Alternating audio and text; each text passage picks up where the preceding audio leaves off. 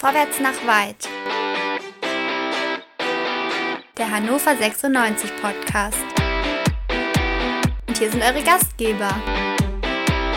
André, Chris, Dennis und Tobi.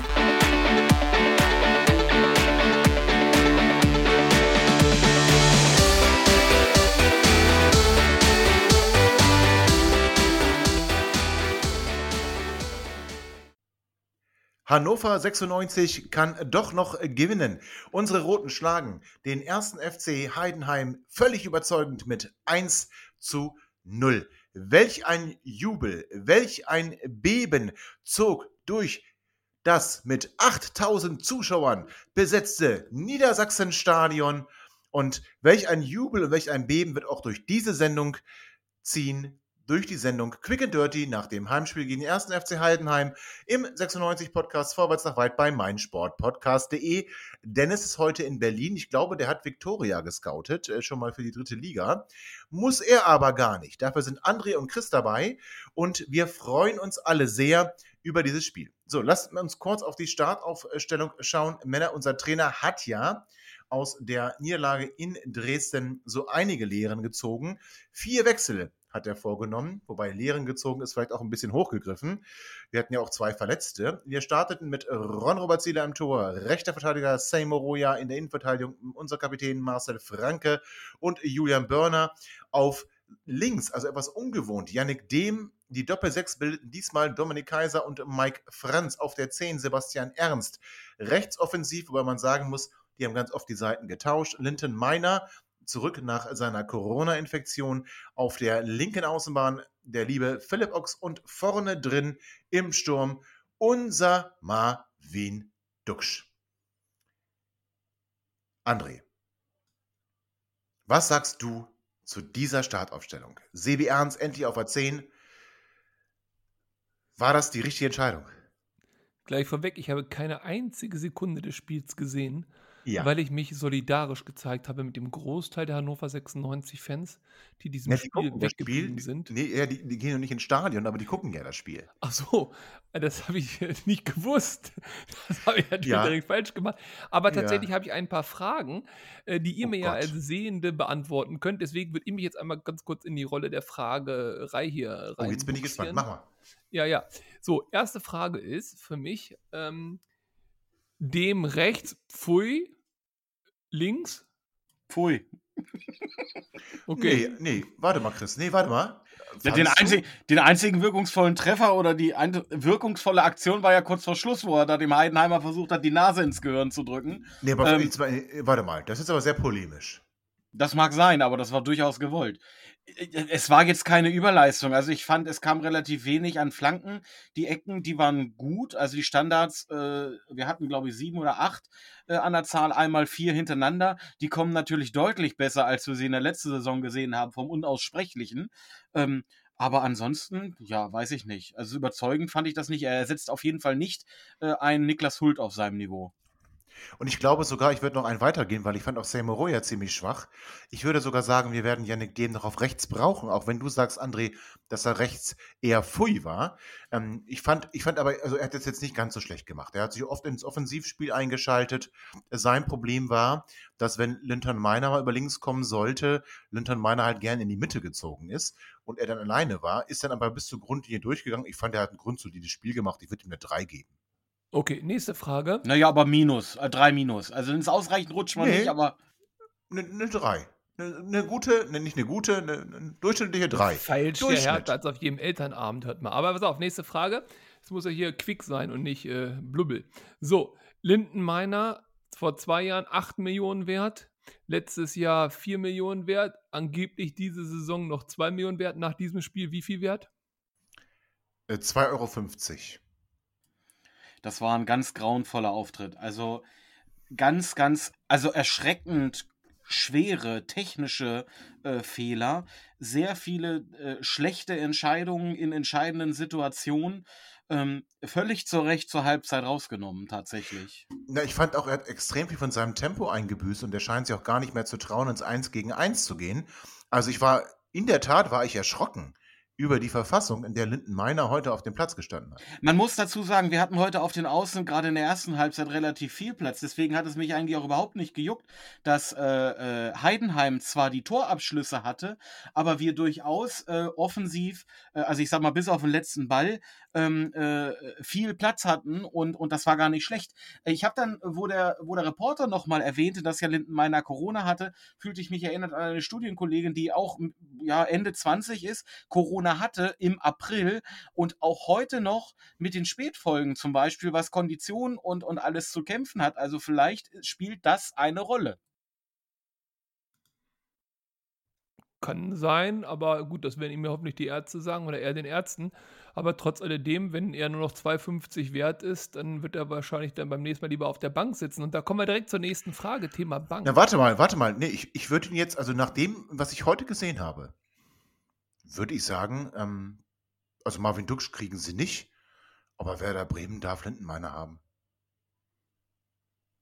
Ja, ist eine klare Aussage. Ne? Haben, wir denn, haben wir denn so viel äh, also zu dem aktuellen Zeitpunkt der Saison und vor allem der aktuellen Transferperiode, äh, auf der Bank sitzen, dass wir das äh, besetzen können? Na, guck mal, also wir, wir machen mal folgendes. Philipp Ochs, ähm, wenn er jetzt wirklich auf den Flügel eingesetzt werden kann, den kannst du rechts wie links einsetzen. Damit haben wir schon mal einen. Sebastian Kerk haben wir den nächsten. Sebastian Stolze haben wir noch mal einen.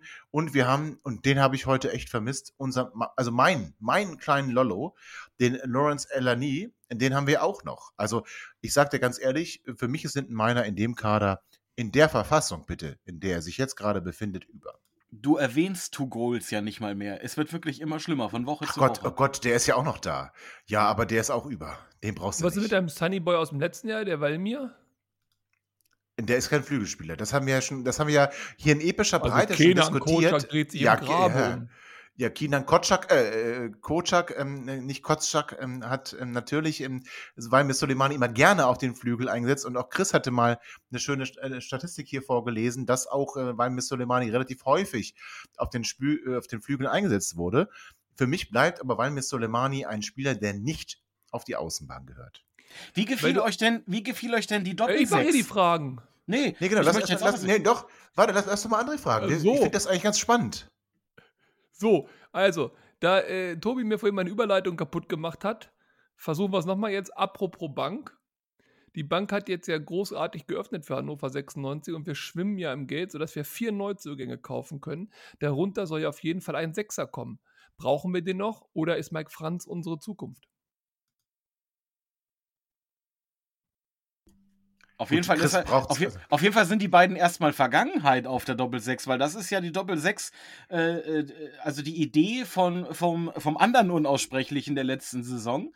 Ähm, also mir hat Mike Franz heute, also in meinen Augen hat er heute das beste Spiel äh, gemacht, äh, seitdem er, gut, es waren jetzt auch noch nicht so viele, muss man fairerweise sagen, aber ähm, der war neben äh, dem Kaiser ein, ein sehr zweikampfstarker, engagierter Sechser, aber er ist 34, bedeutet natürlich, kann er nicht die Zukunft sein. Und äh, ja, da ist nach wie vor Bedarf. Also Zukunft ist ja auch ein weit gefächerter Begriff. Selbst eine Sekunde ähm, nach diesem Wort, was ich gerade spreche, ist ja Zukunft. Das heißt, natürlich ist Mike Franz kein, keine Person für die nächsten zehn Jahre. Also bei uns in der Firma, wenn wir über Strategien sprechen, wenn wir über Ausrichtungen sprechen, wenn wir, wenn wir darüber sprechen, wie wir uns am Markt positionieren wollen, dann denken wir gerne an einen Zeitraum von zehn Jahren. Da ist natürlich Mike Franz überhaupt niemand. Ich muss aber ganz ehrlich sagen, also Dominik Kaiser war heute eine Katastrophe. Äh, Das, also er hatte, ähm, das Schöne ist, Dome hatte versucht, sich ein bisschen mehr in die Offensive einzubinden. Oh, der Dome. Oh, der Dome wird er hier schon genannt. Mal. Die Sympathien Also, gut. schlagen durch. Gut, Red Bull hat versucht, sich ein bisschen in die Offensive mit äh, einzubringen, weil Mike Franz abgesichert hat. Ich muss ganz ehrlich sagen, in der ersten Halbzeit haben sie mir beide nicht gefallen. Aber in der zweiten Halbzeit war Mike Franz so ein bisschen wie äh, der, der Fels in der Brandung. Der hat sich wirklich in jeden Ball reingeworfen. Ich weiß gar nicht, wie oft der einen auf den Kopf bekommen hat. Also drei, vier Mal auf jeden Fall. Der muss einen richtigen Brummschädel haben. Heute Abend und heute Nacht. Der hat, das ist genau so. Und das ist genau der Spieler, den du dann in der zweiten Liga auch brauchst, der über diese Einstellung kommt, der einfach sich reinwirft, der kämpft, der keinen Ball verloren gibt. Der war sogar relativ schnell, der hat mal einen Sprint gewonnen gegen einen zehn Jahre jüngeren Spieler da. Also ähm, wenn weil, Mike zehn, Franz weil sich er nicht zehn Jahre früher losgelaufen ist. ne? Ja, wenn Mike Franz sich nicht verletzt, ist das jemand, mit dem du auf der 6 spielen kannst, als alleinige 6 und als einzigen echten Sechser im Kader wäre er mir zu dünn. Da brauchen wir noch einen. Okidoki, ich spüre, Mike Franz wird die Zukunft werden. Aber jetzt eine nächste Frage, hat auch ein bisschen mit Mike Franz zu tun, etwas mehr mit Kaiser und generell mit unserem Offensivspiel. Und zwar 10 Ecken, kein Elfmeter. Wie geht das denn? Also zunächst einmal muss ich über unser Offensivspiel in der ersten Halbzeit sagen, dass wir, ich fand das Vogelwild. Also die ersten zehn Minuten war das ein, ein, ein Spiel völlig ohne Taktik. Beide Mannschaften haben irgendwie versucht, den Ball zu erobern, einfach irgendwie wild nach vorne zu laufen. Ich hatte nicht das Gefühl, dass da irgendein Plan dahinter steckt, aber auf beiden Seiten. Auf beiden Seiten. Das Spiel beruhigte sich dann ein bisschen, was bedeutete, dass Heidenheim mehr Struktur im Spiel hatte und plötzlich man ganz klar gesehen hat, Heidenheim ist eine eingespielte Truppe. Da funktionieren die Automatismen. 96 ist völlig verunsichert und will mit aller Macht diesen Sieg. Ähm, Das, ich fand so ab der Minute 25 bis Minute 45 war Heidenheim deutlich, na, vielleicht nicht deutlich, aber waren sie überlegen. Wir kamen aber aus der Pause raus, haben diesmal nicht das schnelle Gegentor bekommen, obwohl es eine Chance gab für Heidenheim. Und ähm, mit, mit weiterem Verlauf des Spiels hat 96 das ein bisschen besser gemacht. Und ich muss ganz ehrlich sagen, Sebastian Ernst hatte heute viel Licht und Schatten, äh, hat aber immer irgendeine Idee. Ähm, Kerk war auch eine Belebung dann in der zweiten äh, Halbzeit und Philipp Ochs für mich, Philipp Ochs heute einer der stärksten Spieler, wenn ich sie aufzählen müsste, auch wenn das nicht eine Frage war. Ähm, Ron Robert Zieler für mich heute mit einer unfassbar souveränen Leistung, Bälle festgehalten, Strafraumbeherrschung, bis auf eine Situation, ich meine, das war Oh, eine, Warte, warte, warte. Bis auf eine Situation bei einem Eckball, wo er so ein bisschen durch den Strafraum irrt, hat er sonst jede Flanke abgefischt, war, hat er die absolute Lufthoheit und hat die Bälle festgehalten. Das, was ich bei Ron Robert Zieler selten gesehen habe. Also, Zieler für mich stark. Julian Börner, also die Zeitungen schreiben ja immer, dass Marcel Franke unser Abwehrchef ist, ist er nicht mehr. Das kann man ganz klar sagen. Börner und Franke haben die Einstellung für die zweite Liga und Börner darüber hinaus hat noch aus England diese, diese, diese Härte bekommen, war in Bielefeld ja auch schon Kapitän. Man merkt, er ist ein Führungsspieler, ist für mich der klare Abwehrchef. Ähm, so, Offensivspiel in der ersten Halbzeit nur irgendwie hoch nach vorne. Hauptsache, einer kriegt den Ball und wir rennen irgendwie hinterher. Ohne Struktur, viele letzte Bälle dann völlig ins Nirgendwo. In der zweiten Halbzeit ein bisschen besser. Es plätscherte dann aber irgendwann dahin und ich hatte nicht mehr das Gefühl, dass wir ein Tor schießen. Ähm, jetzt darf Chris seine Einschätzung geben. Zehn Ja, Ecken, kein Elfmeter, Chris. Wie kann das sein? Nee, das lasse ich ungehört verhallen. Also ganz ehrlich, äh, ich beschäftige mich mit den wichtigen Dingen, nämlich mit der Einschätzung unserer Innenverteidigung. Ähm, ich finde, du tust ähm, unserem lieben Franke, unserem Capitano, äh, etwas Unrecht. Gerade in der ersten Halbzeit gab es äh, ein, zwei durchaus sehr brenzliche Situationen, wo er mit äh, dem Mertesacker äh, Gedächtnisbein, äh, also äh, ein Bein, was durchaus mal zweieinhalb Meter lang werden kann, es geschafft hat, eine sehr brenzliche Situation zu blocken und dann zum Eckball zu klären. Unter anderem in der zehnten Minute, wo Ron Robert Ziegler genau unter jenem Beck, äh, äh, Eckball grandios und drunter weggetaucht ist und eine sehr gefährliche. Aber nein, nein, du musst gar nicht Luft holen. Ich habe ja versprochen, dass ich nach dem äh, Abgang von äh, Esser äh, nicht mehr so kritisch mich gegenüber Zieler äh, äußern möchte. Er hat heute in ein, zwei sehr brenzligen Situationen sehr stark reagiert. Auch unmittelbar nach der Halbzeit, was du meintest, wo Kühlwetter äh, aus halb rechts einen sehr scharfen Schuss aufs Tor abgibt, den er super äh, äh, wegblockt, auch nicht vor die Füße des nächsten Angreifers, sondern wirklich so. Na, er hält ihn fest. Er hält ihn fest. Ja, gut, den- meinen wir vielleicht eine unterschiedliche Szene. wir aber meinen wahrscheinlich eine unterschiedliche Szene. Da stand auf deinem Zettel wahrscheinlich nicht drauf, was ich meine. ja, das kann durchaus sein. Also bei mir steht 47 Kühlwetter, äh, Kühlwetter scharf aus halb rechts, Zieler stark. Ne? Also da steht nichts von hält fest, also ist das auch nicht passiert. Es Ne? steht aber auch nichts von prall, lässt abprallen. Also ist auch nicht passiert. Ja, das, da hast du auch Nee, recht. Also Börner, nee, Börner Franz, beide stark heute. Ernst habe ich auch eher stark als schwach gesehen. Er ist wichtig auf 10, weil wir somit zumindest in Ansätzen Ideen in der Spieleröffnung haben. Ähm, und er ist momentan unsere beste Lösung auf dieser Position. Ich will äh, ganz kurz, muss ich kurz einhaken. Ähm, Also ich will nicht, jetzt nicht falsch verstanden ähm, werden. Ich möchte Franke überhaupt nicht gute Leistungen absprechen oder sagen, dass er nicht gut genug ist. Ich halte Börner aber für den Tick stärker. Und dafür, dass er erst so kurz da ist, ich glaube, also an Julian Börner werden wir noch extrem Freude haben. Und ich muss ganz ehrlich sagen, ich verstehe. Ich verstehe, warum Hannover 96, und das ist nochmal eine gute Entscheidung, so lange auf diesen Mann gewartet hat, ohne zu sagen, pass auf, wir verpflichten jetzt doch noch jemand anderen. Der ist für uns absolut ähm, eine Qualitätssteigerung. Und bevor aber André weitere Fragen zu diesem Spiel stellt, müssen wir leider eine kurze Pause machen. Und lieber Hörer, ich muss auf eins hinweisen. Achtung. Und Hörerinnen. Ja, die sowieso, die am allermeisten. Achtung, bitte dreht jetzt eure Lautstärke runter, weil es könnte sein, dass die Ankündigung von meinem Sportpodcast ein Tick lauter ist als unser Gespräche. Deswegen einmal kurz die Lautstärke runterregeln und dann sind wir gleich wieder da. In rund 40 Folgen habt ihr mich jetzt schon sagen hören, I want to tell you about the Beatles. Ich habe euch die Geschichten zu ihren Alben und ihren Songs erzählt, euch ihre wichtigsten Wegbegleiter und Vertraute vorgestellt und natürlich die Orte, die für die Bandgeschichte eine wichtige Rolle spielten. Habt ihr die drei bisherigen Staffeln schon durchgehört? Nein?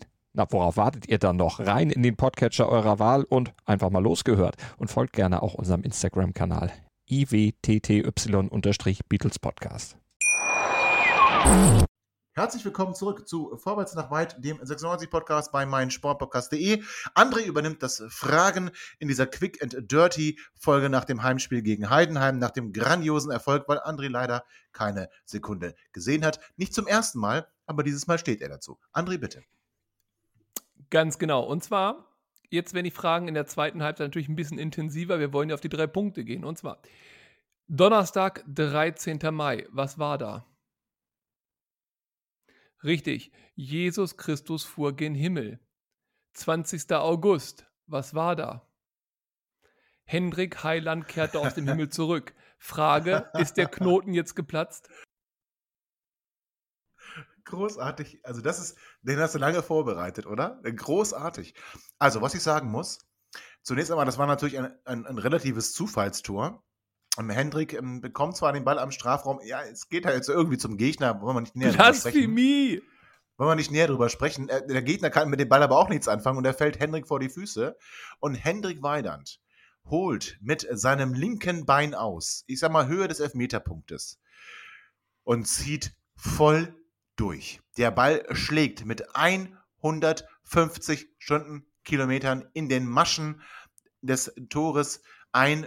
Chris schüttelt schon den Kopf, also waren es halt 250 Stundenkilometer. Manchmal waren es auch 350. Nein, es waren 96 Stundenkilometer. Da können wir uns darauf einigen, 96 Stundenkilometer, damit schlägt der Ball ein. Und wer dann gesehen hat, wie Hendrik Weidand reagiert hat, wie er quasi in seinem Gesicht gezeigt hat, dass da gerade zentnerweise Blöcke von Stein von seinen Schultern gefallen sind, ja, für mich ist der Knoten geplatzt. Ich habe ein katholisches Gymnasium in Hannover benutzt, äh, be besucht und bei so viel Besudelt wolltest du sagen. Besudelt. Besudelt. Äh, das vielleicht auch. Und bei so viel Blasphemie fangen bei mir tatsächlich an, die Schultern zu rauchen und zu qualmen. Also, also ja, 250 km ich habe es ähnlich gesehen wie Tobi, aber halt nüchtern, ne? Also offenbar, ne? Also, es gibt aber was jetzt nicht an den Getränken liegt, ne? Möchte ich hier betonen, ja? Ja, vielleicht auch einfach nur daran, dass ich das mehr gewohnt bin als du. Aber auf jeden Fall schlägt halt der Burner einen äh, ziemlichen äh, Verzweiflungsball in der 87. Minute oder 88. Minute, keine Ahnung, äh, in den Strafraum rein. Henne Weidand springt grandios und den Ball hinweg, den er tatsächlich auch nicht kriegen kann.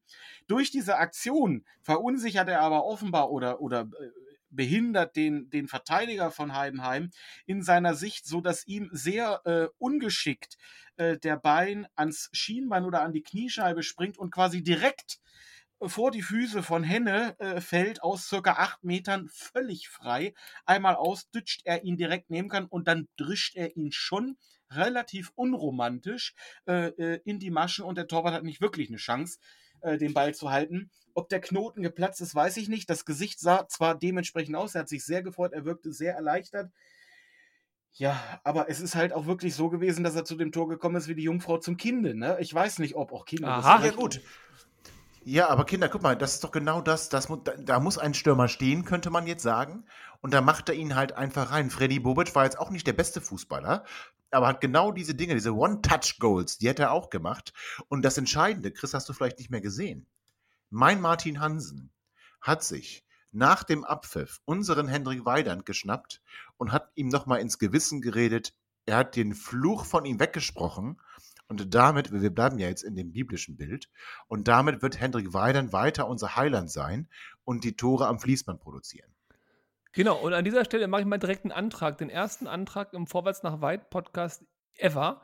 Und zwar, ich beantrage. Bitte nicht Heiligsprechung. Äh, ich, ich gehe in Nein, Flammen nicht auf. Heiligsprechung. Aber bis zur nächsten, viel besser.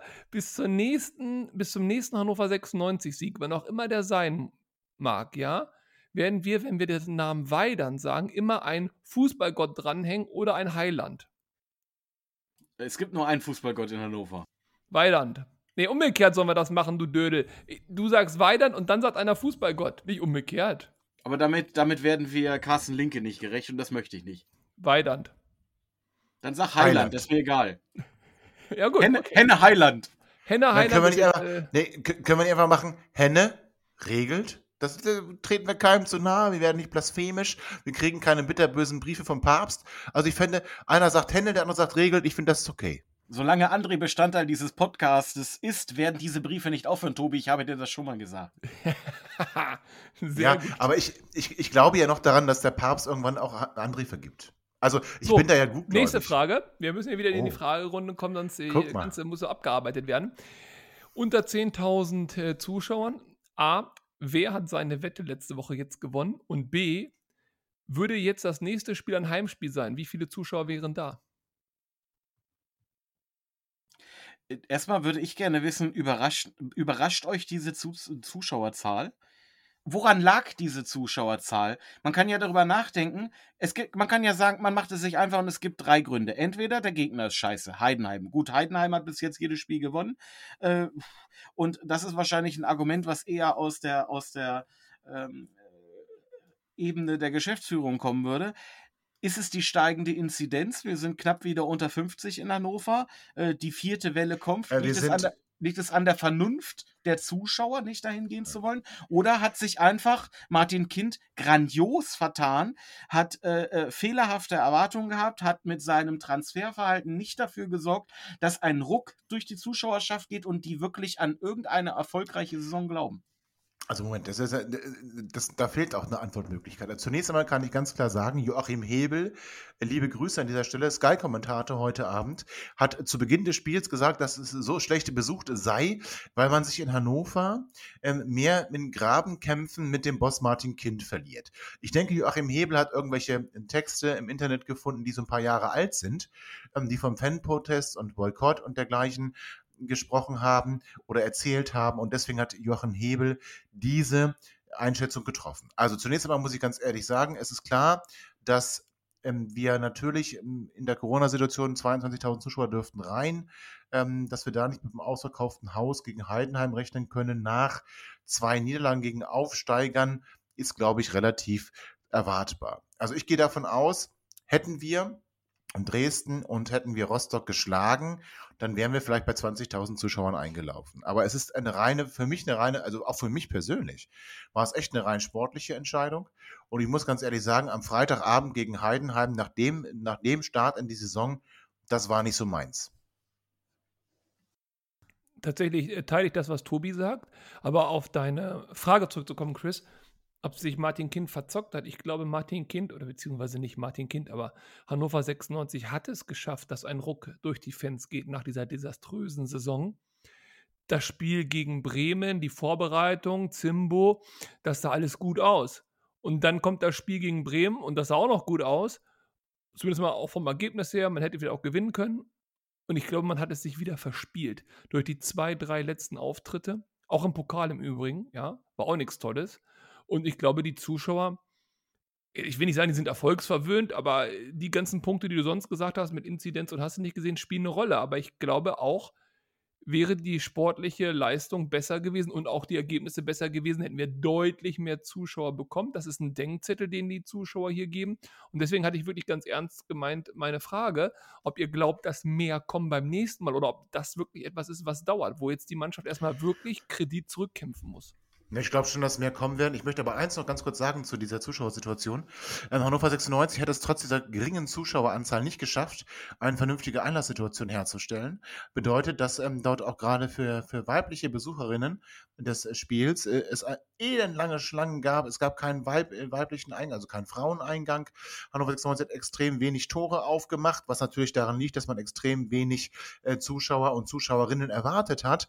Nachteil an der Geschichte ist, wenn du 3G überprüfen möchtest, das heißt, wenn du überprüfen möchtest, ist jemand getestet, ist jemand genesen oder ist er geimpft, dann braucht ja pro Zuschauer, braucht das ja viel mehr Zeit. 96 hat also weniger Tore aufgemacht, für, also zu wenig Tore, entschuldigt bitte, zu wenig Tore für weniger Zuschauer. Und das kann 96 bitte beim nächsten Mal besser machen. Das wollte ich nur mal ganz kurz ergänzen.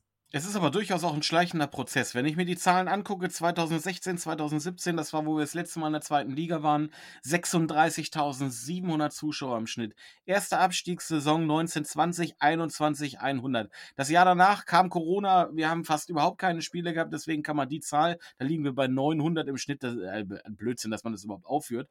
Aber jetzt mit, dem, mit den ersten beiden Heimspielen, einmal 13.000, einmal 8.000, da liegen wir bei 10.500 Zuschauer. Und äh, das ist aber dann eine knappe Kalkulation, wenn das da äh, so weitergehen sollte, tatsächlich. Da sind ja fast 40.000, nicht? Ja, ja, gut, und äh, ich meine, die Zuschauer sind ja das eine, aber ich glaube, mit den Zuschauern, die ins Stadion gehen, wird ja nur etwas offensichtlich, was ja auch die mh, hm, Zuschauer, die Fans, die, die Unterstützer von Hannover 96 auch außerhalb des Stadions betrifft. Also ich meine, zum Beispiel bei mir, klar hätte ich heute Hannover 96 gucken können. Und aber ich hatte eben andere auch wichtige Dinge zu tun und da war das für mich keine Frage. Ich, ich bin mir aber sicher, hätte Hannover 96 andere Auftritte gehabt, auch in den letzten Jahren, das ist jetzt nicht nur in dieser Saison, äh, wäre ich da heute ganz anders rangegangen, hätte meinen Tag sicherlich auch ganz anders geplant und hätte alles dafür gegeben, dieses Spiel zu sehen. Diese Zeiten gab es ja und diese Zeiten können auch wiederkommen, aber ich habe im Moment so eine kleine Haltung entwickelt, dass ich wirklich sehen möchte. Ich möchte eine Veränderung sehen, ich möchte das, ich möchte ich möchte, dass erstmal was passiert und dann wäre ich auch wieder bereit, mich da auch emotional wieder darauf einzulassen. Ich habe nämlich die Sorge, wie so ein äh, mehrfach betrogener äh, Ehegatte oder Ehefrau, äh, ich habe echt die Sorge, dass ich mich wieder so ein bisschen emotional darauf einlasse. War bei Bremen schon fast, hat es mich erwischt, ja. Und dann danach äh, machen sie mich wieder hier hintenrum fertig wie gegen Rostock oder gegen Dresden. Also ich glaube, wir sollten, ja. Ja, und deswegen, wir sollten auch dieses Ergebnis, also, also erstmal ganz kurz, das Ergebnis ist unfassbar wichtig. Also auch für Zimbo und ja, für, für, die Zimbo, Ruhe im ja. Verein. Also es war ein unfassbar wichtiges Ergebnis. Aber wir haben. Habt ihr, ja, André, weißt du wie? Habt ihr den, habt ihr vielleicht zufälligerweise den Anstoß, den MP-Talk äh, irgendwie verfolgt? Da hat sich doch, und das ist immer ein ganz guter Indikator, ihr wisst ja, die äh, Bande zwischen Martin Kind und Dieter Schatzschneider sind besonders dick, was jetzt nicht auf die Leibesfülle von Dieter Schatzschneider anspielen soll. Und Dieter Schatzschneider hat sich doch erdreistet, Jan äh, Zimmermann dort zu kritisieren. Und zwar deutlich zu kritisieren für äh, Jan Zimmermanns Kritik an Florent Muslia nach dem Desaster in Dresden, wo Jan Zimmermann gesagt hat, also wenn wir so Zweikämpfe versuchen zu spielen wie Flo Muslia in, Dresden, dann haben wir keine Chance. Und das so, und dann hat äh, im Schatzschneider gesagt, das sagt man in der Öffentlichkeit nicht. Ich möchte die Gegenthese annehmen. Also erstmal Schatzschneider zählt also quasi Zimbo an. Ähm, das ist schon mal ein Zeichen. Das würde er nicht tun, wenn Martin Kind ihm äh, das nicht freigeben würde. Ich glaube, dass die Touchsteller nichts macht, was Martin Kind ihm nicht freigibt. Naja, aber also da, wird ja auch, da wird ja auch Bier ausgeschenkt, ne? Also da wäre ich jetzt nicht so sicher. Na gut, aber wie auch immer, ich finde das schon, ich finde das schon ein Indikator und äh, ich muss ganz ehrlich sagen, ich sehe es nämlich komplett anders. Ich finde es gut, wenn ein Trainer nicht immer sich vor die Mannschaft stellt und äh, äh Kenan Kocak äh, nach innen ein Arsch, aber nach außen, ja, sie waren, müssen sich nun mal belohnen.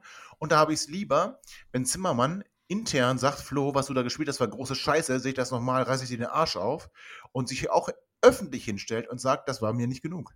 Zumal ja, zumal ja der Spieler Muslia auch äh, in den letzten Monaten durchaus durch eine harte äh, Zeit gelaufen ist. Dann rief er einigermaßen gute Leistungen ab und zeigte ja offensichtlich äh, äh, eine sehr äh, reduzierte Bereitschaft, äh, Zweikämpfe anzunehmen. Und gerade dann muss man solchen jungen Spielern vielleicht auch mal wirklich öffentlichkeitswirksam auf die Füße treten, um denen halt zu zeigen, fühl dich mal nicht zu sicher, du bist hier nicht unsterblich.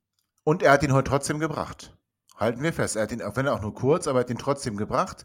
Und zwar direkt nach dem 1 zu 0, also zu einem, also er wollte Flo Muslia bringen, um mehr Offensive nochmal reinzubringen, um das Tor nochmal zu erzwingen. Das Tor fällt und er bringt ihn trotzdem. Und er bringt ihn trotzdem.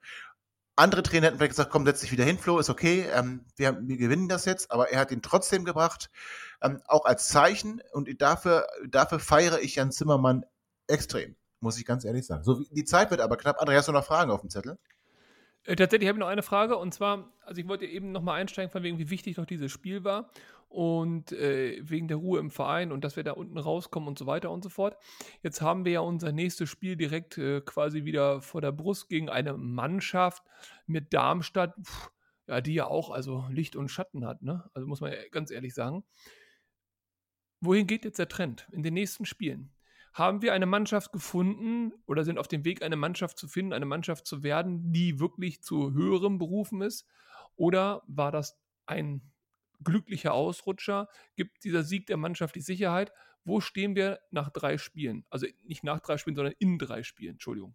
Wo stehen wir in drei Spielen? Ja gut, also ich finde, dafür ist diese, also um, den, um so eine Trendwende herzustellen, ist für mich dieser eine Sieg ein bisschen wenig. Dieser eine Sieg war extrem wichtig, weil wirklich ähm, drohten so richtig unten reinzurutschen. Und wenn du so eine Mannschaft bist, die da eigentlich nicht hingehört, und ich bleibe dabei, dass 96 da nicht hingehört, das kann man jetzt auch anders sehen, und dann kommst du da auch schwierig wieder raus. Von daher war der Sieg sehr wichtig. So.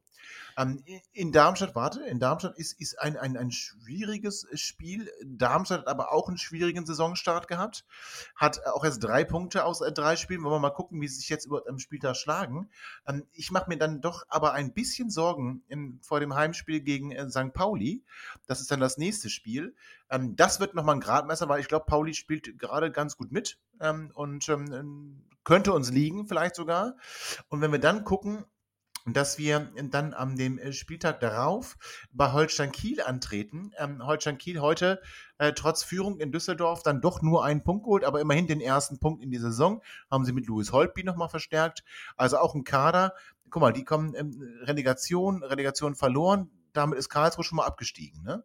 Also, ähm, das sind interessante Spiele. Ich sage dir, wenn wir jetzt die drei Spiele gespielt haben, werden wir zwei gewonnen haben, ein Unentschieden gespielt haben und sind damit ähm, wunderbar in der Saison angekommen und ähm, werden dann aber nicht in Richtung Aufstieg stehen, sondern werden so eine ganz ruhige Saison spielen, mal ein bisschen nach unten rutschen, mal ein bisschen nach oben rutschen, immer mal wieder gewinnen, verlieren, unentschieden, gewinnen, verlieren, unentschieden. Ähm, aber ich gehe davon aus, in den drei Spielen, wir, ich sage es ich sag's ja auch ganz konkret, wir spielen unentschieden in Darmstadt, wir gewinnen zu Hause gegen St. Pauli und wir gewinnen in Kiel. Von der Trendwende zu sprechen wäre sehr falsch, gerade wenn man halt schaut, wie der heutige Sieg zustande gekommen ist. Das, äh, ich wäre durchaus mit einem 0-0 heute zufrieden gewesen äh, im, im, Spielverlauf ähm, und befürchtete tatsächlich, dass es uns halt auch passieren kann, dass wir das Spiel wieder unglücklich verlieren. Wir dann mit drei Niederlagen in Folge hier stehen und äh, eine lange Nase machen. Ähm, ich, ich glaube, dass wir in Darmstadt äh, was mitnehmen können. Gegen Pauli wird es sehr, sehr schwer, das sehe ich genauso. Und bei Holstein Kiel muss man einfach schauen, ob die es in den nächsten Spielen schaffen, dass für sie der Knoten platzt und sie sich selber, ähnlich wie wir, mit einem wichtigen Sieg festigen können oder ob dort der Druck immer größer wird. Also Holstein Kiel ist für mich ein völlig offenes Spiel. Ich finde, das ist äh, gut. Damit haben wir schon auf die nächsten Spiele geschaut. Ich fand es sehr interessant, dass André mal Fragen gestellt hat. Das fand ich so interessant, dass ich glaube, das sollten wir mal häufiger machen. Dass hier auch mal Chris und auch mal Dennis Fragen stellen. Und ähm, ich, mir hat das sehr gut gefallen. André, vielen Dank, dass du da mal so ein bisschen was übernommen hast. Ähm, Vielen Dank für eure Zeit. Ja, lasst uns den 96-Sieg-Gebühren feiern. Ähm, wir werden nicht wissen, wie viele noch hinzukommen werden, auch wenn ich davon ausgehe, dass wir zwei aus den nächsten drei holen. Ähm, aber ihr kennt mich ja. Gewinnen wir, ähm, halte ich uns für den deutschen Meister und äh, verlieren wir, spielen wir in der Bezirksliga. Also von daher, äh, meine Meinung ist da relativ emotional geprägt. Doch immer noch, muss ich ganz ehrlich sagen. Ich muss auch sagen, ich habe beim Tor nicht gejubelt, sage ich euch ganz ehrlich. Aber danach habe ich mitgefiebert wie ein großer. Dabei, waren das, dabei waren das doch heute Emotionen im Stadion. Tobi, WM, du, oh, das, WM, ah, WM ja, 2006 sag's. in Dortmund, Oliver Neville. Also sag mir, dass das auch nur ein Hauch abgewichen ist. Was da für Last fast- abgefallen ist. Ja, fast die gleiche äh, Spielminute im Übrigen, ganz witzig. Und was ich sagen muss, ähm, ich fand dafür, dass nur knapp 8000 Zuschauer da waren, kam die Atmosphäre doch schon rüber. Also jetzt nicht während des ganzen Spiels, also ich habe auch mal Pfiffe gehört. Ähm, herzlichen ähm, Grüße an die Kind muss wegrufer. Ähm, ihr habt meine volle Unterstützung. Äh, ich fand aber nach dem Tor war es dann ein ja, Hexenkessel, jetzt übertreibe ich wieder ein bisschen, aber also die, vielleicht waren die, die, die Außenmikrofone auch gut ausgerichtet. Ähm, zumindest hat man dann an, an mehr Stimmung wahrgenommen. Ja, gut, wen wundert's, als beim 0 zu 2 bei 75 Prozent mehr Zuschauern gegen Rostock. Ich möchte das letzte Wort haben, wenn ich Oh ja. darf. Du hast ja schon. Und zwar das letzte Wort, passend auch äh, zu unserer Henne-Heiland-Geschichte vorhin, ist natürlich Halleluja. Das kann ich natürlich als ähm, alter Protestant, nee, äh, nee, Atheist, muss ich ja sagen. Als alter Atheist kann ich Du das bist gar nicht Agnostiker, du kennst nicht mal den Unterschied zwischen Atheist und Agnostiker. Du bist Agnostiker, du Vogel. Ja, äh, ich bin auch gerne Vogel. Übrigens, liebe Grüße an Eberhard Vogel. Lebt der überhaupt noch? Äh, Trainer 96 äh, nach dem Pokalsieg, ihr erinnert euch? Alt genug seid ihr, ja? Wie auch immer. So, liebe Freunde, also vielen Dank fürs, äh, fürs Vorbeikommen, hätte ich beinahe gesagt. Lasst uns den Sieggebühren feiern. Vielen Dank fürs Zuhören an liebe Zuhörerinnen und Zuhörer. Und teilt die Sendung, sagt allen, dass eine neue Folge Vorwärts nach Weit hier wieder draußen ist. Hört bitte nicht nur rein, wenn wir was anzuzünden haben, hört auch rein, wenn wir was zu feiern haben. Denn wir sind doch alle eine große Familie im großen roten Fußballboot und da rudern wir auch in der größten Not. Eine wunderschöne Woche. Bis zum nächsten Spiel. Macht's gut. Ciao. Ihr seid immer noch da? Ihr könnt wohl nicht genug kriegen. Sagt das bitte nicht den Jungs. So, jetzt aber abschalten.